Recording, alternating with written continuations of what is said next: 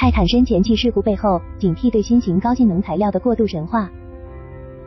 六月十八日，美国海门公司在开展对泰坦尼克号游轮残骸的商业观光过程中，旗下一艘名为泰坦的深潜器在下潜到三千五百米时失去联系。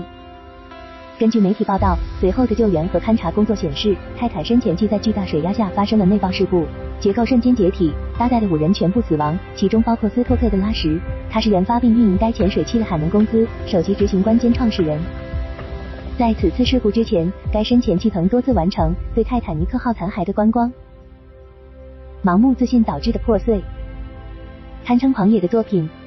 美国海门公司于二零零九年由斯托克顿拉什和吉列尔莫索恩莱因创立，位于美国华盛顿州埃弗利特，主业是提供载人潜水器相关服务。二零二一年，该公司开通搭乘泰坦深潜器参观泰坦尼克号残骸的业务，价格为每人二十五万美元。在此次事故发生之前，尽管泰坦号深潜器已经多次完成对水下三千八百米的泰坦尼克号残骸观光，但该深潜器的安全性依然饱受质疑，在相当大程度上。这是因为它是深潜器领域中绝无仅有的狂野之作，设计来源与关键材料来源不明。在宣传中，海门公司称泰坦深潜器是在 NASA、华盛顿大学、波音等机构和企业的合作下完成设计与试验的，其所使用的碳纤维复合材料原料采购自波音的过期原料。但事故发生后，这些机构和企业都纷纷发表声明，表示未参与泰坦深潜器的设计、制造和相关验证工作，也未向海门公司出售碳纤维等原料。这意味着泰坦深潜器的设计方案和制造材料都来源不明，缺乏有效保障、逆势设计规范和安全认证。在数次深潜作业中，泰坦深潜器也没有获得任何监管机构或者第三方组织的适航认证。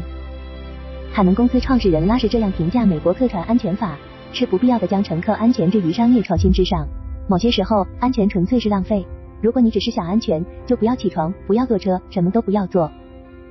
面对外界对泰坦主结构的质疑，他曾如此反驳：碳纤维和钛合金的结合，虽然有规定不能这样做，但是我做到了。我已经用我的设计逻辑和工程结果打破了这些陈规旧俗。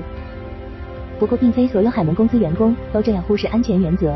其前海洋运营总监大卫洛奇里奇就认为，泰坦深潜器的结构安全性存在严重隐患，而且对大壁厚的复合材料缺乏有效的碳伤检测手段。洛奇里奇曾尝试阻止人深潜器的载人测试，随后他不仅被海门公司解雇。还被进一步提起诉讼。不过，海门公司的创始人和 CEO 斯托克顿拉什也是泰坦深潜器的主要驾驶员，这意味着他是真诚的相信泰坦深潜器以碳纤维复合材料总体为主的耐压结构，足以保障四千米级别深潜的长期使用。零二四个因素酿就悲剧。泰坦深潜器罕见的选用了碳纤维复合材料作为主结构材料，而不是主流的特种钢材或者钛合金等高强度金属。这种选择能够极大幅度的降低项目成本。与此相比，碳纤维复合材料自身轻质、高强度的特性反而是相对次要的。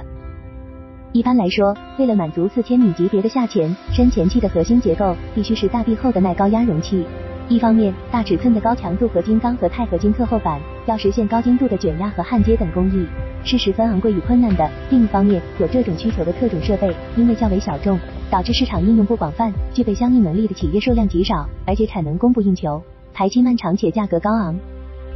而碳纤维复合材料则相反，归功于它在航空航天器上数十年来的广泛运用，无论是缠绕成型还是加热固化，现有工艺设备所支持的产品尺寸上限，都能够轻松满足深潜器的应用需求，增大结构壁厚也几乎没有任何困难，设备和专业人力也相当便宜易得。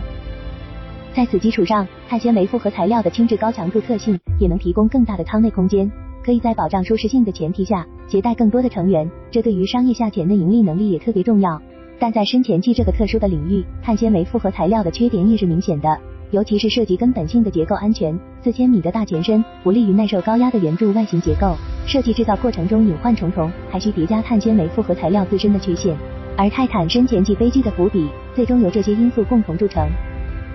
碳纤维复合材料的局限性和风险点：零幺耐拉但不耐压。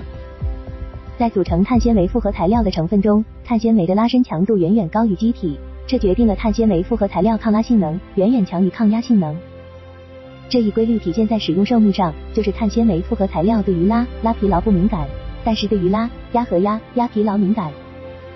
泰坦深潜器上碳纤维复合材料制成的总体结构面临的正是压压疲劳。